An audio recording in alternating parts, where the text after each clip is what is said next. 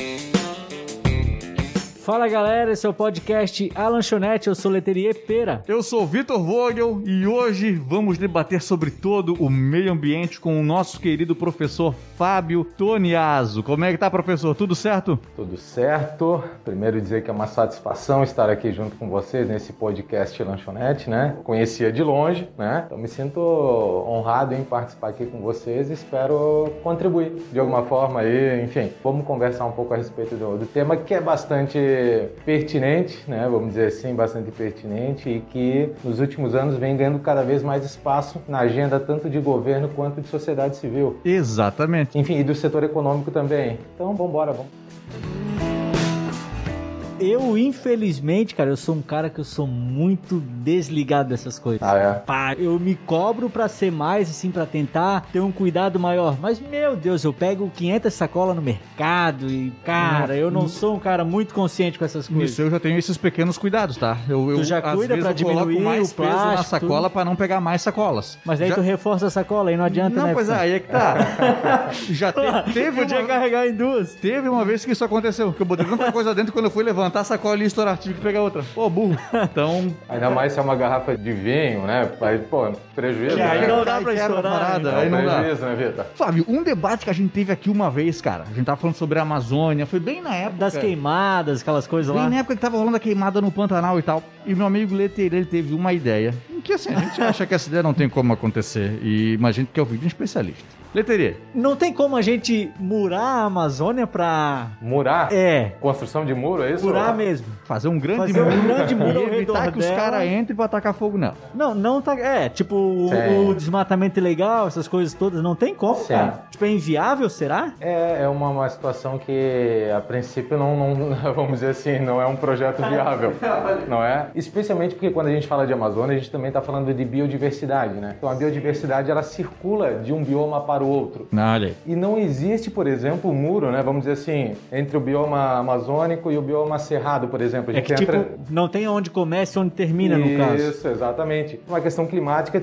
ele vai em transição, né? Então, se por exemplo, tu constrói uma barreira, vamos dizer assim, um muro, estou hipoteticamente comentando aquilo que tu colocaste, né? A biodiversidade não tem como circular, entendeu? E a gente chama isso de natureza morta, vamos imaginar assim, que a gente vai eliminar a circulação da biodiversidade. Então, essa é uma hipótese que não, vamos dizer assim, não é considerada Não, mas peraí, mas peraí. Mas e se nós, tipo, murasse tudo? No cerrado tudo também? cerrado, vamos murar tudo, velho. Pô, mas assim, aí- só separar a cidade da floresta, entendeu? Sim. Tipo, dela toda. Ah, velho, mas aí é dividir o Brasil em dois. Ah, mas Mas aí existe uma outra questão. Do Cerrado, por exemplo, para a Mata Atlântica também existe uma transição, tu entendeu? De- Nós temos vários biomas no Brasil. Então essa condição de tu cercar não... Não tem como. Não é uma situação que não cabe, vamos dizer assim, do ponto de vista de equilíbrio ecológico e etc, né? Não cabe. Agora, existem várias medidas. A gente tem exército que pode, por exemplo, monitorar a fronteira. Nós temos várias medidas aí que podem ser, eh, vamos dizer assim, melhores implantadas, talvez. isso, para poder fiscalizar, monitorar, enfim, implementar algumas políticas públicas para de alguma forma monitorar. Recentemente, inclusive, a, a respeito disso, houve uma, uma polêmica grande com o governo federal, que o Brasil, no Instituto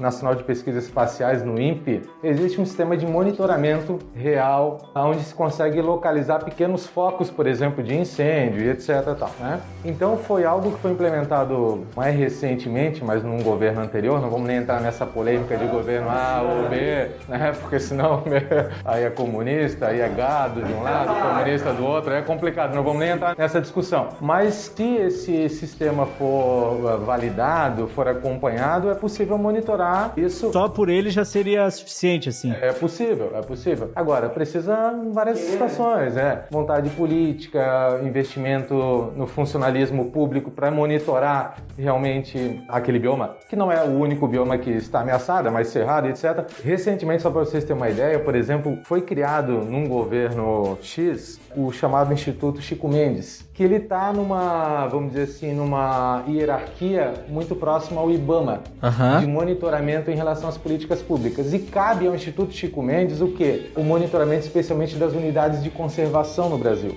O que, aconteceu com o Instituto Chico Mendes recentemente? Ele foi praticamente é, destroçado, né? ele está enfraquecido vamos dizer assim, os investimentos, a autonomia do Instituto Chico Mendes foi perdida. Então o que acontece? A gente está numa situação muito frágil do ponto de vista de fiscalização. Historicamente isso sempre houve também. Agora, recentemente os ataques em relação às políticas ambientais É que o discurso de, tipo, menosprezar esse- esses atos, essas coisas, cara, favorece o cara que quer fazer mesmo a maldade ali. Pois é, cara, e é que tá. Eu, eu ouço, ouvi de líderes do governo de que o responsável muitas vezes por, por essas destruições, por essas queimadas, É o são as DiCaprio. próprias ONGs. O Leonardo DiCaprio. Eu fiquei pensando, não é possível que alguém realmente ache que é o Leonardo DiCaprio que esteja fazendo isso. Cara, é possível, tem gente que acha realmente que são essas ONGs, Fábio. Vitor, é, nós vivemos um, um período complicado, né, em relação a isso, que alguém acredita nisso. A gente hoje está fazendo uma discussão em redes sociais, isso, né, tomou conta, onde as pessoas discutem sem evidência, né? Não existe evidência nenhuma e o cara quer comprovar que aquilo de fato existe. Então fica muito difícil tu discutir com alguém que, que discute algo sem evidência nenhuma, sem fundamento, sem ter lido sequer um texto. Claro que a rede social tá aberta. Só leu a chamada, assim, só o. Só caça-clique, só o caça-clique. Então hoje em dia ficou muito difícil. Óbvio, eu entendo que as redes sociais é aberta a, a todos, cada um pode ir lá fazer seu cadastro, enfim. Agora, se o indivíduo deseja fazer uma, uma discussão, que ele traga minimamente alguns argumentos para poder fazer uma discussão. Caso contrário, a gente. Eu já, eu durante um tempo até caí nessa, A armadilha de nessa discutir, armadilha debater. de fazer esse debate, essa discussão, mas a gente se irrita, né? Porque tu fala, tu discute, tu tenta O cara fica vendido, né? Não tem muito. É que, cara, é muito complicado tu debater na internet. Eu nem acho que as pessoas na internet querem debater. Elas só querem falar, mostrar um ponto de vista e, não Ih, estão nem aí pro teu argumento. Isso. Então, cara, não- o tribunal na internet eu nunca caí. Nenhuma vez eu discuti com alguém na internet. Aconteceu recentemente de um cara comentou num vídeo meu sobre a guerra da Síria, em que ele falou sobre. Não, mas você não falou sobre os membros da Al-Qaeda que foram libertados na prisão de Guantánamo pelos Estados Unidos. Eu não fiquei sabendo disso. Pesquisei, não tem nenhuma notícia, não tem, um, não tem nada que fala sobre que isso. falou. É só esse maluco que acha que isso aconteceu. Por que, que eu vou debater com esse cara? Esse cara não quer ouvir a minha opinião. Ele já veio com a pauta pronta. Exatamente. Então, cara, como é que tem gente que acredita nisso sem, sem evidência nenhuma? Então, Vitor, claro que eu vejo assim que nós não podemos descartar totalmente, né? Vamos dizer assim, ah, todas as ONGs são 100% corretas? Não. Todos os fazendeiros ou os madeireiros São os grandes vilões. são 100% vilões, também criminosos? Não. Agora, historicamente, tem evidenciado uma situação. Olha, o bioma amazônico, por exemplo, está sendo degradado. A gente sabe que é para vender madeira, para expansão agropecuária, para expansão de rebanho bovino. Historicamente, e dados, fatos, imagens comprovam isso. O avanço da fronteira agrícola na Amazônia, a extração de madeira, Pô, então como é que a gente vai discutir isso? Ok, é aquilo que eu falei anteriormente, né? Talvez tenha pontualmente uma outra É, situação. não digo que também não. Exatamente. Pode ter acontecido, mas. Muito isolado, né? Só para vocês terem uma noção, trazendo para nosso contexto local aqui, né? Não vou nem falar de cidade A ou B, mas nosso contexto regional, vamos dizer assim. Historicamente aqui na região houve uma briga de movimento ambientalista em relação à verticalização de uma praia bem conhecida aqui na nossa cidade. Eu ia falar dela depois. Ah, praia. Antecipei já porque eu sabia, sabia que era pauta.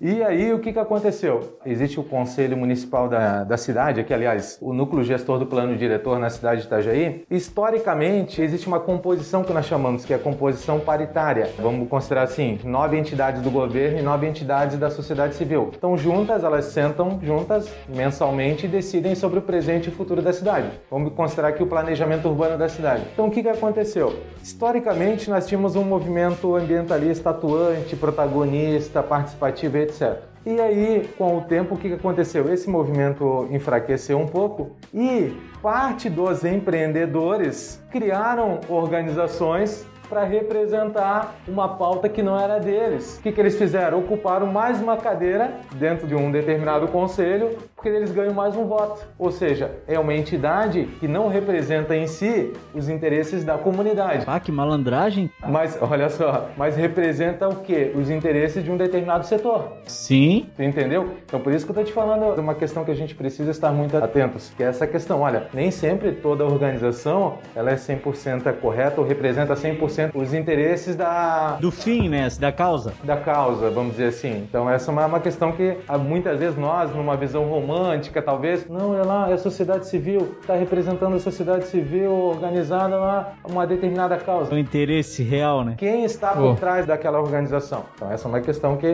precisa ser refletida e isso tem acontecido muito, tá? Muito comum. Então, por isso que a sociedade civil organizada, aqueles que de fato têm interesse numa causa, num projeto, numa utopia, num, num programa, precisam se organizar e participar desses conselhos. E meio que fiscalizar tudo, né? Existem alguns conselhos, normalmente é um conselho consultivo, né? Mas existem conselhos que são deliberativos, então vai deliberar uma política pública. Então, a sociedade civil, aqueles que realmente se interessam por uma determinada causa, precisam se organizar enquanto sociedade civil e participar desses conselhos. Porque senão, aqueles que querem manipular um conselho vão criar uma organização e vão ter mais um voto pois lá. É. Aquilo que era para ser democrático. Já vai virar bagunça. Pois é, cara, eu sinto que nos 10 anos pra cá, a galera que é contra qualquer tipo de projeto ambiental tem ficado muito mais ativa do que a galera que é a favor. Então eu sinto que mais gente que vem dizer que a Terra é plana, que aquecimento global não existe, tá tomando espaço de poder e conseguindo colocar as suas pautas em cima daquela pauta de um cara que visava proteger uma área de preservação, sabe? Sim. Mas assim, vocês são contra a verticalização? Tipo assim, tudo bem, ali tinha aquela parte do canto que daí era uma parte bacana, que acho que deveria sim ser preservada e tal. Mas às vezes, cara, tem verticalização que é meio que no meio da cidade e ainda assim não pode porque tem uma mata ou alguma coisa ali que não, não, que Cara, não pode. Eu bati, eu bati Vocês um- são contra? Eu bati um papo com um Isso. amigo meu uma vez que ele morou no bairro dessa região e ele disse que a verticalização foi a melhor coisa que aconteceu, porque aí apareceu o quê? Um mercado perto da casa dele, Exatamente. uma internet de qualidade. E aí eu entendi que, pô, realmente, não vou dizer que eu seria totalmente contra. Contudo, eu não tenho esse conhecimento específico pra dizer que isso é bom ou se é ruim. Penso que ser moderado seria a melhor coisa. Vamos Sim. verticalizar até tal ponto para que esses benefícios venham pra população. Contudo, pô, não vamos colocar um arranha-céu na beira da praia. É igual eu falei no início, eu não sou muito da galera ambiental. Então eu gosto da cidade, cara. Eu gosto Sim. da construção da cidade, eu gosto de ver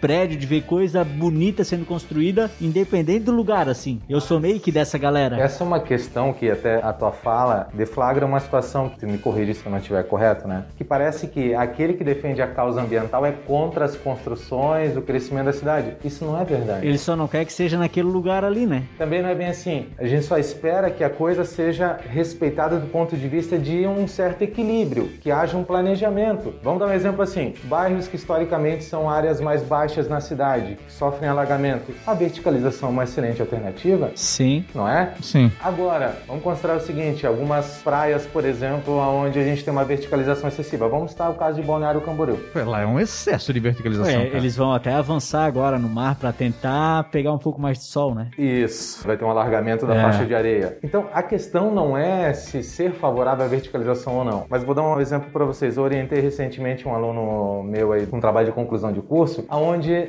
ele avaliou o quê? A relação entre a verticalização que traz junto com a verticalização o que nós chamamos de densidade demográfica, que é o número de habitantes por quilômetro quadrado. Na geografia lá, sexto ano, para quem Uhum. lembra, né? Se discutia isso na sala de aula, o professor ensinou isso a princípio para os alunos. Então, que é o número de habitantes por quilômetro quadrado. Então, vamos considerar o seguinte: qual é a relação entre um número excessivo de verticalização e de que modo essa verticalização interfere na qualidade de vida dos seus habitantes? Então, pode haver uma verticalização desde que não traga nada em excesso, uma verticalização em excesso. Então, vamos dar um exemplo assim: se eu tenho, sei lá, um quilômetro quadrado e num quilômetro quadrado aí eu tenho, sei lá, três, quatro arranha-céus. Então, vamos considerar o seguinte: eu preciso pensar que, vamos construir um prédio redondo aqui. Quantos apartamentos nós temos aqui? Ah, cara, nós temos 19 andares. Mas, cara, deve ter umas, Que, umas oito 15 salas? salas, eu acho. 15 salas. Tudo isso. Por andar. É? As salas são pequenininhas. aham. 15 É? salas por andar. É. Então dá um total de quantos? Cara, aí Nós não precisamos fazer a tu conta aqui. pegar. Tá, mas tá, vamos refletir juntos aqui. Então vamos considerar o seguinte, que o Vitor mora aqui, resolveu fazer uma festa nesse dia. Salão de festa aqui e o Vitor vai convidar os seus amigos. Fez uma festa para 285 salas. Olha só, 285 salas. Então eu suponho que no mínimo tem 285 habitantes aqui. Certo. Vamos considerar que seja um prédio residencial, tá? Aí o Vitor resolveu dar uma festa aqui. Teve 100 convidados. São 100 automóveis que vão chegar na região aqui. Provavelmente cada um hoje o automóvel ele é um meio de transporte individual. Sim. Não é? Esse entorno aqui do prédio vai precisar de estrutura de passeio, de calçada. Não é? Então, vamos considerar o seguinte que se 10 moradores do prédio resolvam fazer festa no mesmo dia, ou a circulação de automóveis, tem estacionamento para todos? Esse entorno aqui, o sistema viário está preparado para isso? O escoamento desse trânsito, como é que se dá? Quanto tempo o cara demora para sair? Existem bairros aqui na cidade, por exemplo, onde só tem um escoamento, Tem uma saída, né? só tem uma saída, A ressacada, só tem duas que saem só tem uma saída e os caras estão autorizando, ou autorizam historicamente, vários prédios, condomínios nesse bairro. O teu lá também só tem uma saída. Então, só tem. E lá aconteceu que pra entrar, tu tinha que fazer a volta no trevo de Brusque, que é às seis da tarde. Sim, era horrível. Aí Então, fizeram ali agora, melhorou pra Fizeram, mas também melhorou muito. Mas aí que tá. Quando foi feito um planejamento depois, né? Depois. Depois? Então, para tu ver, o planejamento a gente sempre espera que seja anterior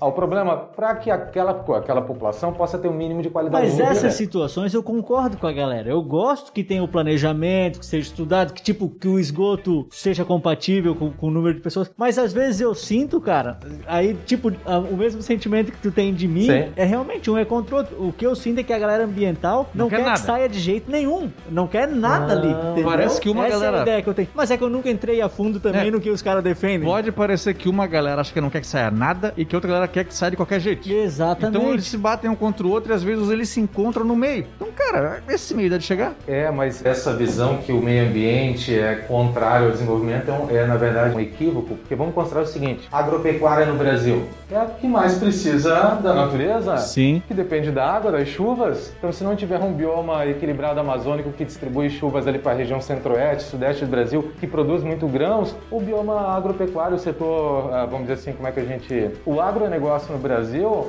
depende muito da natureza, depende muito da água, Sim. do equilíbrio da distribuição das chuvas que ocorrem naquela região. Sim. Então, na verdade, qualquer setor aí depende muito da natureza. Então, a gente não pode ver isso como algo que entra em conflito. Na verdade, eles precisam estar juntos, um depende do outro. Uma economia não funciona sem uma, uma natureza disponibilizando recursos, oferece recursos gratuitamente, inclusive. Então, a indústria precisa de água, enfim, são várias situações que a gente pode. E a compensação às vezes também não adianta, acho, né, Fábio? Porque, tipo assim, nesse lugar aqui, tipo, seria legal que tivesse a mata ali. Eu tirar dali e passar pra outro lugar, não sei se vai resolver, né? Aí o que acontece? Compete a Fundação Municipal de Meio Ambiente de cada município, ou dependendo da atividade que ocorreu, vamos dizer assim, um crime que ocorreu, né? um crime ambiental, se é o órgão estadual, se é o órgão federal, mas muitas vezes o órgão municipal. Então vamos dar um exemplo assim, como a gente perde o equilíbrio ecológico. Houve um dano, vamos imaginar assim, na faixa de Restinga. Foi retirada a Restinga da, da região litorânea. Aí o cara foi lá e pegou, ah, tem que plantar, sei lá, 300 árvores. Aí o cara foi lá, plantou uma na frente da casa do Vitor, uma na frente da casa do Fábio, uma na frente da casa do Zé Coquinho. né? Perdeu o equilíbrio. Não refletiu nada, Né? né? Pois é. Tu entendeu? Sabe, menos mal, mas se perde o equilíbrio ecológico, né? O equilíbrio daquele bioma, daquele ecossistema. Então, nem sempre a compensação ela traz, Ela repara o dano ela que foi repara causado. ou né? compensa de fato aquele crime que ocorreu. É, não quer dizer que o menos mal seja bom. É. Exatamente. Cara, navega ali, tipo, na praia tem aquela. Faixa de restinga. grande. E faixa de e dunas. todo mundo, não todo mundo, mas a maioria queria que saísse de qualquer jeito aquilo ali, cara. Eu, eu era um dos que queria, mas Sim. hoje eu já não quero mais. Hoje eu já acho até bonito assim. Mas olha só, trouxesse um exemplo interessante para a gente entender a função das dunas e da, da vegetação de dunas no litoral, né? Para quem acompanha tanto a Praia de Navegantes, Gravatá, quanto a Praia Brava também, percebe o quê? Que em períodos de ressaca, aonde nós não temos a vegetação de dunas e a faixa de dunas ali de restinga, a ressaca vem, chega lá no calçadão, destrói calçadão e etc. E aonde nós temos a faixa de dunas, ela funciona como se fosse uma barreira natural. A água vem, amortece aqui a queda e volta. Então, quando a gente tira essa vegetação natural, a água gera aquele impacto. Muitas vezes chega na avenida, Balneário Camboriú, muitas vezes quando a água, a água avança lá no... Mas nos restaurantes, já Cara, muitas Nas vezes. antigas, eu fui jogar boliche lá no... Acho que nem existe mais o boliche em Balneário Camboriú. Não, Hollywood Bowl, pô, tá lá ainda, velho. Tá lá Mas é o Ah, mesmo eu, ainda? Eu acho que não é o mesmo, mas fechou Mas e abriu. abriu outro lugar. É, e é irado. Então, eu jogando boliche na saída, nós saímos com água no pé. Ou seja, houve um avanço da maré. Né? Então, naturalmente, a faixa de restinga ela tem a sua função natural. É uma barreira natural para conter o avanço do oceano. Eu lembro que uma das últimas vezes que aconteceu isso lá em Balneário, eu estava numa festa, quatro da manhã, e aí, pô, vamos lá fora respirar, vamos. E assim, ó, não tinha ideia do que acontecia lá fora. De repente, onda batendo na tua canela, assim, ó. E no dia seguinte, apareceu, não sei se você lembra aquele Pedrão Pão de Batata, um cara que ficou famoso na internet um tempo atrás, que ele falava, virou um meme, assim, que ele perguntavam pra ele, e o que, que tu gosta de comer aqui no Univale? Eu gosto de comer pão de batata. Sim. E é isso. E ele virou um meme. E ele se candidatou a vereador. No É dia. verdade, esse candidato. Isso, Pedrão. Pedrão. É. Isso. Pô, ele foi meu aluno no Unificado lá em Balneário Camboriú. Então, no dia seguinte a isso aconteceu, o Pedrão tava andando pela, pela rua, assim, toda cheia de areia, cheia de água. E então, prefeito, o que o senhor irá... Ele virou um cara que começou a cobrar melhoria sem ele nem entender nada do, do que tava acontecendo ali, cara. Parece que toda vez que rola um problema ambiental, aparece um oportunista querendo culpabilizar alguém, ou querendo trazer uma solução milagrosa pra essa questão. Muito milagre para te resolver a questão do meio ambiente. É concentração popular, não. É, ô Vitor, acho que assim, ó, cabe à sociedade civil, ao cidadão, algumas funções, alguns deveres, mas cabe ao governo também alguns deveres, cabe ao setor econômico outros deveres. Então, eu vejo que cada um dos setores da sociedade precisa fazer a sua parte. Por exemplo, o cidadão não consegue, vamos dizer assim, implementar uma política pública, né? Ele pode fomentar, mas cabe o quê? Legislativo, executivo, criar, executar e etc, né? Então, assim, eu vejo que a gente precisa, de modo geral, avançar na consciência ambiental, obviamente, né? Para que a gente possa, vamos dizer assim, minimizar alguns efeitos mais nocivos, assim, desse desequilíbrio que nós estamos percebendo. Inclusive, o nosso cenário aqui nesse estúdio já demonstra isso, por exemplo, nós de máscara hoje aqui, Covid, etc. Existem pesquisas apontando exatamente isso, que o Covid avança a partir de um desequilíbrio ambiental. Ou seja, algumas doenças que estavam mais restritas alguns animais silvestres, mais distante da sociedade, o que, que acontece? Como a sociedade foi avançando cada vez mais próximo à natureza, com a natureza mais intocada, mais primitiva, nós estamos mais propícios à infecção, ao contato com, por exemplo, animais, espécies que nós não tínhamos anteriormente. Inclusive, há indícios que novas pandemias surgirão por conta exatamente do nosso modelo de sociedade, nosso modelo de desenvolvimento. Eu ouvi também, não sei se é verdade, eu acho que não. Mas, cara, que lá no Ártico e tal, com o descongelar das geleiras, aquelas coisas e tal, tá se descobrindo alguns vírus, algumas coisas que estavam, tipo, congeladas até então. Tem, não sei se é real isso. isso aí. E essa é uma outra questão, né? Que o pessoal não acredita mais em aquecimento global, Pois mudanças é. climáticas, etc. Isso é, começou um negacionismo, né? Muito grande em relação a isso. Mas os eventos, existe aí painel intergovernamental da ONU, existe no Brasil um especialista, um cara muito bom, que é o Paulo Nobre, o Carlos Nobre do Instituto Nacional de Pesquisas Espaciais, do INPE também, onde os caras participam desses encontros, essas grandes conferências internacionais, estudos, e eles têm comprovado que esses eventos climáticos, eles se tornarão cada vez mais frequentes e cada vez mais severos, né? Ou seja, a gente tem acompanhado nos últimos anos ventos mais fortes, destelhamentos mais constantes, né? Enfim, Uma vez por ano rola um agora, né? eventos climáticos mais graves, né? E isso vai se tornar cada vez mais frequente. E é um indício exatamente que existe mudanças climáticas, né? E é por conta de tudo isso, esse é um dos indicadores que nós precisamos, enquanto cidadãos, mais governos e sociedade de modo geral, precisa fazer a sua parte para que a gente possa, de alguma forma, minimizar esses efeitos, né? Será que talvez começando, tipo, lógico, o governo deveria ter uma política ambiental e tal muito forte pra conseguir passar pros cidadãos, sim. E talvez uma mídia mais pegando mais forte, porque cara, tu quer se sentir parte de um todo, eu acho. E se tu visse alguma coisa partindo lá de cima, partindo da mídia, tipo, porra, todo mundo fazendo diferente, agora é assim, meio que talvez teria uma mudança de cultura, será que não? É, vamos dar um. Tá, vamos lá partir assim dentro do que tu colocaste, né? Em relação à mídia. Vamos dar o um exemplo assim: horário nobre. O que, que passa em horário nobre para as pessoas assistir na TV aberta? Vamos dar um exemplo agora, daqui a pouco: Big Brother. Big Brother representa o quê? Consumismo, mídia, né? O status de ter antes de, do ser, não é? Então tudo isso acaba, obviamente, impulsionando um modelo de sociedade Diferente. diferente, mas que alguém planeja isso. Existe alguém programando esse modelo de sociedade. E isso vai sendo estabelecido, vai sendo programado, né? E muitas vezes, como o próprio Gabriel Pensador comenta, né? A gente não percebe que o programado, na verdade, É a gente. é a gente. Só que as pessoas não, né, no dia a dia, nós estamos muito preocupados em consumir, né? Esquecemos de ser cidadãos. Cidadão hoje é, é secundário, a gente quer ser um bom consumidor. Então, se eu tenho um carro, se eu consigo ir pro shopping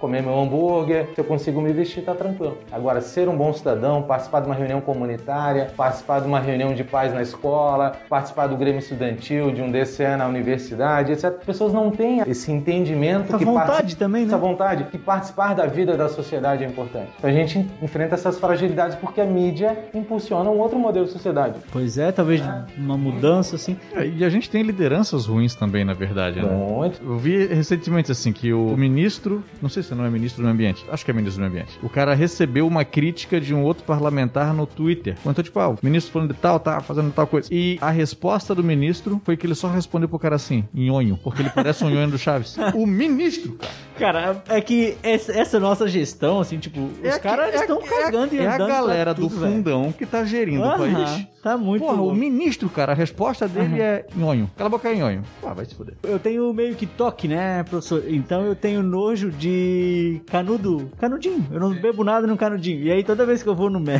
ou no, tipo, Burger King, coisa assim, aí eu pego no drive, né? Peço a coca e tal. Ou, cara, até milkshake, aí os caras dão um canudo. Eu falo, não, canudo não precisa. Aí o cara fica olhando assim, tipo, como é que tu vai tomar um milkshake sem canudo? Aí eu só meto um salve as tartarugas. E, aí sai fora. Porque olha só, se nós pensarmos, por que que precisa de canudo, cara? Pois é, cara. Não, Exatamente. Não tem. Qual a necessidade do canudo? É muito nojento. Além de ser muito nojento, cara. Mas é pra tu, é contra o canudo, não porque isso é meio ambiental. É que é nojento, É porque cara. tu tem tem um nojo, cara cara. que fica mordendo, o canudo fica mordido, nojento, cara. Aquela ali, Ai, velho. velho. Tu tá se mostrando cada vez mais que isso na frente do professor, cara.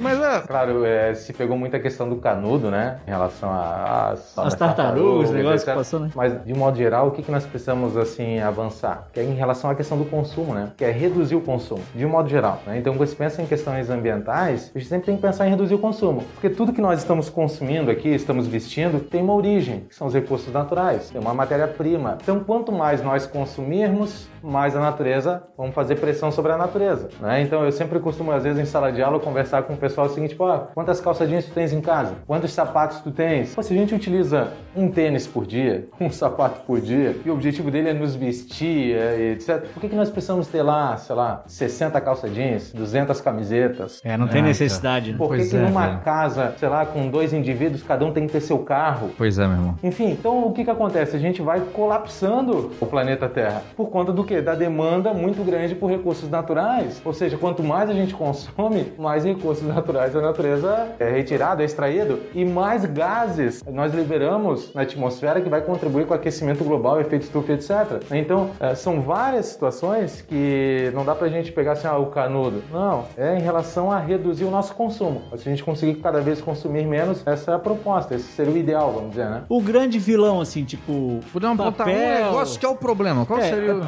Plástico é o pior deles? Não, nada a ver. assim em relação a resíduos, é isso? Isso. Então, essa é uma, uma questão interessante, assim, ó. Quando a gente fala de resíduos, né? Tem vários tipos de resíduos. Então vamos dar um exemplo assim. Essa tem uma questão interessante. Eu também em sala de aula, às vezes eu converso com os alunos, pô, aquilo que tu consumiu hoje, sabe pra onde é que vai? Pra onde? O pessoal hoje. Quer nem saber, né? O pessoal está preocupado em consumir, mas as pessoas não se preocupam para onde vai aquele resíduo daquele produto que você consumiu. Então, por exemplo, assim, provavelmente na, na residência de vocês aí, quem, tá, quem está nos escutando também, aqui Itajaí funciona a coleta seletiva. Então, um dia na semana passa o caminhão da coleta seletiva. Provavelmente três dias na semana passa o lixo orgânico. Então, aqui em Itajaí nós temos o quê? Duas cooperativas uma cooperativa que é chamada Cooperfos, que vai coletar, que vai receber esse material da coleta seletiva, plástico, vidro, metal. E nós temos uma outra cooperativa que foi criada recentemente aqui em Itajaí também, que é a chamada Recicla Vale. A Recicla Vale coleta lixo eletrônico. Então, por exemplo, pô, esse celular aqui está desatualizado, troquei de celular, não tem onde botar. Vou jogar no lixo comum? Não,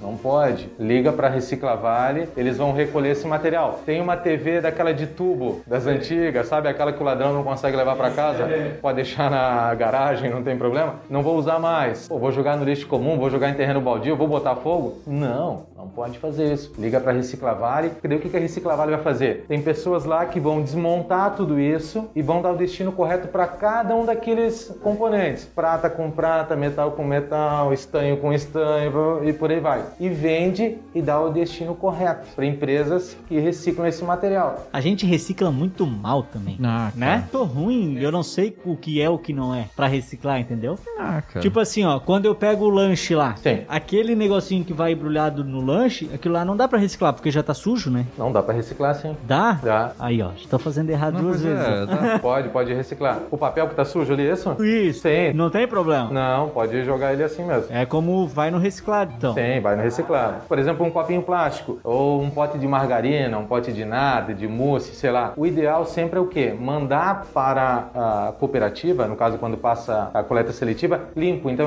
a orientação é sempre passar uma aguinha. Ah, é só mandar limpo. limpar, É, pois então. é, Eu, lavo, eu lavo e mando. A minha dúvida também era quanto ao papel, porque, por exemplo, ó, fritei um pastel e coloquei em cima de papel toalha. Esse papel toalha, ele tá manchado em óleo. Tem. Eu reciclo esse papel toalha? Aí aquele que, vamos dizer assim, Irrecuperável. isso, um volume muito grande, vamos dizer assim, né? Certo, certo. Aí esse tu vai descartar no orgânico. Certo. É, vai junto Aí com o o que, que orgânico isso acontece? aí. O Orgânico Itajaí é um dos poucos municípios do Brasil, isso Itajaí a gente precisa parabenizar, tem um aterro sanitário. O aterro sanitário, ele vai receber apenas o lixo orgânico. Então papel higiênico, resto de alimentos, material orgânico em casa, casca de fruta, e por aí resto de comida, vai para o aterro sanitário. E lá então ele recebe um tratamento, argila, um material de bidim, onde não vai deixar com que aquele, sabe, o suco do, do lixo, Chorume né? ali. o chorume do lixo caia no solo e polua o solo, então existe uma piscina de decantação que recebe esse material, trata esse chorume e depois deposita nos recursos hídricos de modo mais potável possível, né? Então o orgânico vai para o aterro sanitário,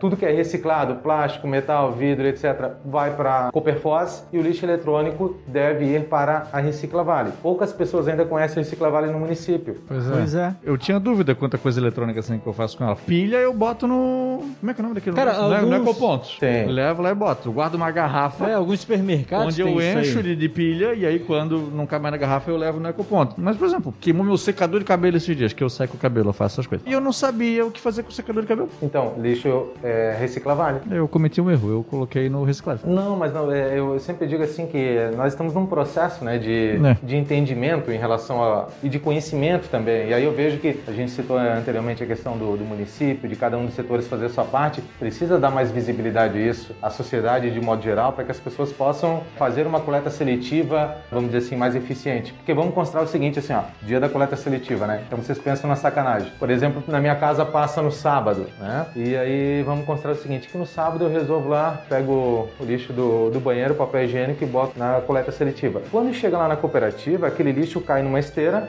e o pessoal, os cooperados vão separando plástico com plástico. Aí tu imagina, Ah, os caras devem ficar loucos quando Ah, chega. Tu velho. imagina a sacanagem que é com os Porra. cooperados? Porque eles estão preparados lá para receber o lixo reciclado, seco, limpo, organizado. Sim. Eles vão segregar o material e vão dar o destino correto. Aí chega lá, resto de comida, Papel pa- pa- pa- higiênico papel higiênico. Aí mata, né? como a, a questão da consciência do cidadão é, é fundamental nesse Ah, sentido. velho. E tem um outro detalhe também que é importante, que assim, falta também uma política pública e dar mais visibilidade também a isso, que é cada cidadão pode dar conta do seu lixo, do seu lixo orgânico também, fazendo na sua própria residência um sistema de compostagem. É possível fazer isso tanto em varanda de apartamento, em cozinha de prédio, ou quem tem moradia também. Sistema através de baldes, tu consegue ali fazer a decomposição do teu lixo orgânico e criar, inclusive, a que a gente chama é, adubo, né? E, e não deixa cheiro? Não deixa mau cheiro, não deixa. Nada. Não atrai Bicho, nada. Não atrai redor nenhum porque ele é vedado, né? Então embaixo tu consegue instalar, inclusive. Nós podemos no outro dia pensar em montar um sistema desse e compartilhar aí no, Não. no lanchonete. Não, show de bola, show de bola, Pra, Fábio. de repente, podemos fazer um passo a passo para montagem desse sistema de compostagem em casa e a pessoa consegue embaixo tirar o chorume,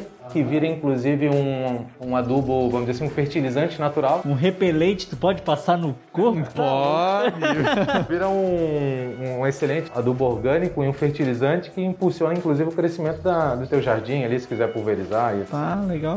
Então, o ideal é o quê? Que cada cidadão pudesse o quê? Encaminhar um número menor de lixo para o aterro sanitário. Porque vamos considerar o seguinte, o aterro sanitário de Itajaí, ele tem um tempo de vida. Então, quanto mais lixo nós depositarmos lá, Menor a vida. Menor a vida dele, os caras vão ter que procurar um aterro sanitário em uma outra região. E eu imagino que ninguém deseja ter um aterro sanitário do lado da sua residência, né? Cacete. né? Então é muito fácil jogar o lixo na- do lado da casa do, É, pois é. do vizinho. né? Uma vez tu falasse uma frase que eu fiquei pensando bastante tempo, que todo lixo que tu produz, ele não vai embora, ele só sai de perto da tua casa. E aí, cara, esse lixo tá aí ainda, todo lixo que eu É, produzi ele na minha vida, ele tá aí mundo, né? ainda, cara. Tudo aquilo que tu consumiu, né? Cara, lixo pra cacete, cara. É, e aí quando tu pensa assim, ó, pô, vou, tô consumindo um um, né, um, um copo, um, bastante lixo. um vidro, né? Vamos dizer assim. Cara, isso vai ficar um milhão de anos aqui.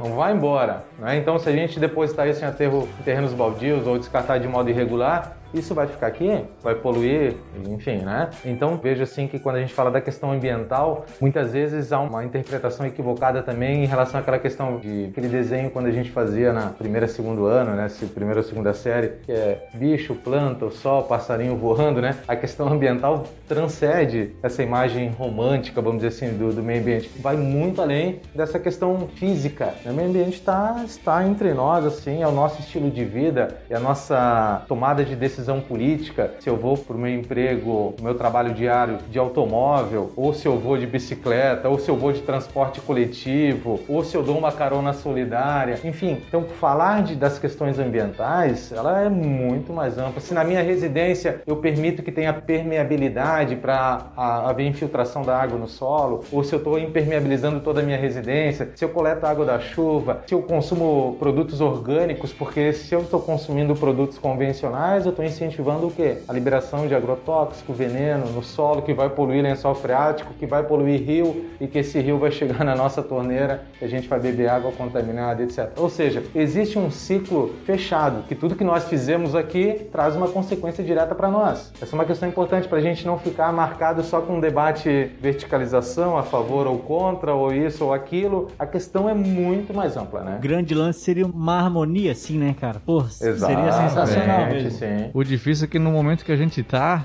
nenhum dos lados quer harmonia, né, É, é cara? que daí também tu começa a ser muito individualista, assim, tu pensa, pô, só eu vou de bike pro trampo? Pô, não, tá Eu- louco, eu já não, fiquei- vai, não vai mudar, não vai Eu já resolver. fiquei né? pensando nisso aí também, cara. São de vezes em que eu vi que, cara, lá no, no lixo do condomínio, volta e meia alguém coloca o papel higiênico no lixo reciclável, cara. Porra, é impossível que esse idiota não saiba que não era ali. Porra, ele só o quê? Ele só não quis ter o trabalho de separar o lixo na casa dele. Então, como era mais cômodo pra ele, ele resolveu fazer isso. Cara, é uma falta de consciência coletiva, assim, de que esse mal volta pra ti, cara. É. E eu não me entra na cabeça como é que tu. Um negócio tão fácil de fazer, tão simples, o cara não faz porque não é confortável pra ele. É, verdade. Vou dizer, cara, que essa fala do professor no final aí me convenceu. Eu vou, vou ser mais cuidadoso com isso, cara. Vou Não. mesmo, vou mesmo. Vamos ser, cara. Fiquei até emocionado, assim. O leteria se emociona fácil, se emociona fácil, se emociona fácil. as lágrimas. É, É, verdade. aí, ó. falasse uma questão desse, pô, eu- por que, que eu vou de bicicleta que só eu vou fazer minha parte, por quê? Né? Tem uma historinha de uma, uma situação de uma menininha que uma vez estava ao longo de uma praia longa, assim, extensa, vamos pensar numa praia de navegantes extensa, longa, né? Ela estava passando assim e tinha várias estrelas do mar na faixa de areia, várias. Aí a menina pegava uma a uma e jogava no uma a uma. Mas só que aquela faixa de areia estava longa, extensa, né? Aí chegou um cidadão e falou para ela assim, "Ô, menina, não adianta tu ficar recolhendo, olha só quantas estrelas do mar, tu não vai resolver o problema. Aí a menininha, com a sua inocência, com a sua pureza, olhou pro cidadão e falou assim, olha, mas para aquela estrela do mar que voltou pro mar, para ela fez muita diferença. Então o que que acontece, né?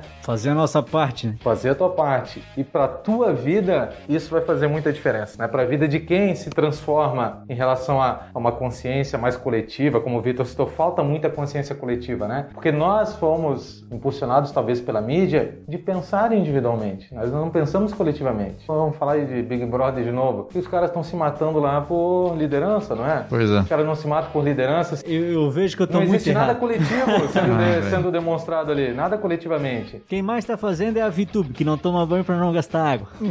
Olha aí, ó. Eu tô falando do Big Brother, mas nem assisto. Mas tô falando pontualmente algumas situações assim que são. Então a gente vive uma sociedade, nós vivemos uma sociedade que é extremamente individualista e nós reproduzimos isso no nosso dia a dia. Né? E reproduzimos isso muitas vezes no nosso convívio familiar. E aí a coisa. Né, velho? Tô falando aqui agora, eu fiquei pensando, já teve várias reuniões de condomínio, eu não participei de nenhuma. E eu, pô, eu poderia ter participado e ter levantado a bandeira de, pô, tem uns idiotas aí que não estão fazendo separação do lixo. E, pô, me senti culpado, cara. Isso é importante. tu se sentir culpado Não, quando eu, faz a eu, merda. eu tô saindo de É? verdade, com vontade de mudar o mundo, cara. Ah, cara, olha aí, ó. É verdade, pastor. Pô, tô pensando assim, acho que eu vou acompanhar mais essas causas, tentar fazer a diferença, assim. Quem Tom- sabe pregar um pouquinho mais pros meus amigos e tal, começar a tomara- tentar conscientizar a galera. Tomara que quem ouviu esse episódio Também esse, tenha tenha saído esse mesmo assim. pensamento. Fábio, alguém que ouviu esse episódio agora e queira colaborar um pouco a mais, ele tem alguma coisa que ele pode fazer além da consciência consciência coletiva, tipo entrar em algum site, algum lugar onde ele possa buscar conhecimento? O que, é que ele pode fazer a mais, Fábio, se ele, se ele quiser? Eu vejo assim, Vitor e pessoal aqui do podcast, eu acho que antes de pensar na Amazônia, vamos pensar na nossa cidade. Pensa na sua rua, na sua moradia. A sua moradia é arborizada? Já plantou uma árvore na sua residência? Na tua casa tem permeabilização da água? Já participou de uma reunião do Conselho de Meio Ambiente do município? Por exemplo, em Itajaí nós temos o Conselho Municipal do Meio Ambiente. Eu nem sabia que que existia, é um órgão cara. Então, que consultivo que, tinha. delibera algumas ações. Nós temos uma agenda 21 local, no qual eu já fui coordenador e voluntário durante alguns anos. né? Então, o que acontece? São estruturas que estão aí estabelecidas para exatamente fazer com que governo e sociedade civil juntos, aquilo que a gente falou, entrar em Harmonia. conflito, juntos possam pensar no presente e no futuro da cidade. Então, não é aquela questão assim, por exemplo, vou dar, vou dar uma situação. Sim. Eu, por exemplo, coordenei o Fórum da Agenda 21. Ali, eh, na condição de coordenador, está em constante tentando harmonizar a sociedade e poder público, para que juntos possam pensar em ações. Porque não é essa visão que muitos têm, que o movimento ambientalista é fundamentalista, extremista. Não. Nós vamos pela via do diálogo. Agora, pela via do diálogo, a gente busca o quê? Um equilíbrio, um planejamento mais adequado, enfim, ah, mais ou menos nesse sentido. Né? Então, existe sim várias ou duas estruturas aqui no município. Né? Existe hoje a Associação de Surf das Praias de Surf de Itajaí, que fazem várias ações em relação às questões ambientais, na cidade também. Mas, por exemplo, Agenda 21 local e Conselho Municipal do Meio Ambiente, que é o CONDEMA, já são duas estruturas suficientes que podem ser os indivíduos aí, os cidadãos e cidadãs que desejam participar podem participar, que são reuniões abertas, públicas, no qual a sociedade civil precisa se apropriar. Sendo nossa conversa anterior, se a sociedade civil não se apropriar, Pois é, um infiltrado vai aparecer. exatamente. Pô, Fábio, obrigado pela participação Já passou? hoje, cara. Cara, já foi. É rápido, cara. Já foi, já foi, Fábio, já cara, foi, uma já foi. conversa muito boa, passar rápido, né? Passa, Cara, passa. assim, ó, de Passa verdade, rápido. foi conversa que assim, ó, tô saindo daqui pensativo, cara. Eu tô também, eu tô com cora- eu tô com cara. cora- eu tô saindo com vo- Cara, acho que eu vou deixar meu carro aqui e vou a pé. Tantas vezes eu já pensei em não ter mais carro, cara. Tantas vezes. É, eu quando eu pensei isso e convenci minha mulher, a gente teve filho. Aí, aí a gente desistiu, porque, pô, com o filho a gente ficou preocupado em precisar de hospital é, e tal, as cara, coisas ô. assim. Mas eu vou dizer uma coisa pra vocês, se de alguma forma essa conversa serviu para que vocês reflitam, né, e as pessoas em casa também possam estar refletindo, a quem está escutando nesse momento, eu acho que essa provocação é importante, né? E nós não conseguimos mudar radicalmente o nosso estilo de vida. Eu acho que é um processo de adaptação a algumas condições. E sendo solidário a vocês, muitas vezes quando a gente pensa de modo coletivo, quando a gente pensa de uma forma ambientalmente mais correta, algumas vezes com os nossos amigos mais próximos, o pessoal sacaneia. Ah, aqui ó, ah, vou jogar uma latinha no chão, ah, Fabinho, ah, não sei o que. Cara, avacalham, ri, debocham. Isso faz parte também. Agora, a gente precisa fazer esse enfrentamento. né? Cara, mas é, é um, provocar é um momento de conscientização dele, assim. Ele pode É, tirar cara. uma onda, mas, cara, a hora que bater, né? Também É, ele vai cara. sentir ali o drama. Uma né? vez uma colega de trabalho minha jogou um papel de bala no chão. E eu falei, pô, sua porca, aqui tá jogando papel de bala no chão. E ah, jogo mesmo. E ela confrontou, ele jogo mesmo. E eu, ah, depois tu reclama que tá tendo, sei lá, enchente na cidade. E reclamo também. Ela sabia que fazia errado e reclamava quando ela sofria a consequência do que ela Não fez. gosta nada de reclamar. Porra, aí vai se foder. Aí é difícil. Mas buscamos uma sociedade melhor.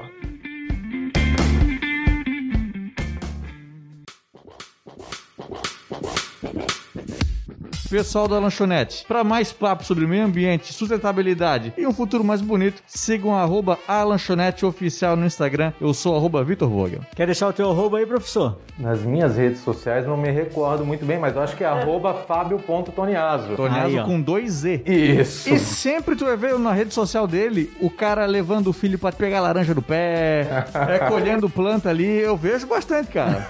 vejo bastante. Isso é que é legal. Pô, E eu posso compartilhar, se eu lembrasse uma situação agora, eu, eu até preciso registrar isso em vídeo pra compartilhar com o pessoal, porque me emocionou o dia que meu filho falou isso. Tô vendo que tu teve um filho recentemente. Sim. Meu filho tá sempre nessa comigo tal, né? Se lembrasse algumas situações. Esses dias ele pra mim assim, pai, sabe qual que é o meu sonho? Eu falei, eu dirigindo nele atrás. O que, que foi, filho? Eu quero que a minha casa, quando eu crescer, plantar uma árvore bem grande. Muito grande, pai. Eu quero que a minha casa seja cheia de árvores. Aí eu, pô, Louco de feliz, Cássio. Ah, que legal. está sendo consolidado nele, né? Enfim, acho que é uma- a nossa contribuição. Esse lance Que de maneiro. árvore e pegar fruta, porra, é massa, né, cara? Pô, cara. No Itamirim, eles têm um. É pomar de fruta Pomar, que chama? sim. Cara, eles têm bem grande, cara. Tem um monte de fruta. Eu de vez em quando vou lá, levo o Otávio também. aí A gente fica pegando acerola, essas coisas assim. Pô, legal pra caramba. Pô, cara, quando a gente tem a chance de estar no meio ambiente é legal. Sim, pior que é sempre que tu tá em contato com a natureza é massa. É massa. Trilha é legal, praia é legal, cara, é tudo Cara, legal, tu velho. mergulhar numa água gelada de cachoeira É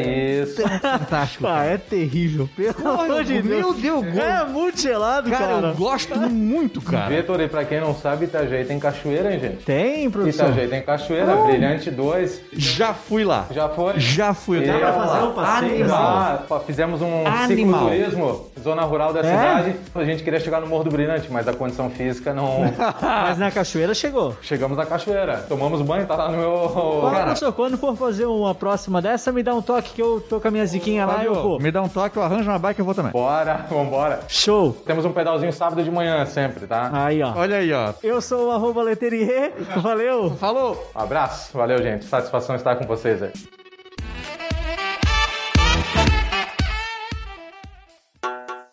Esta foi uma edição de TGA Produções.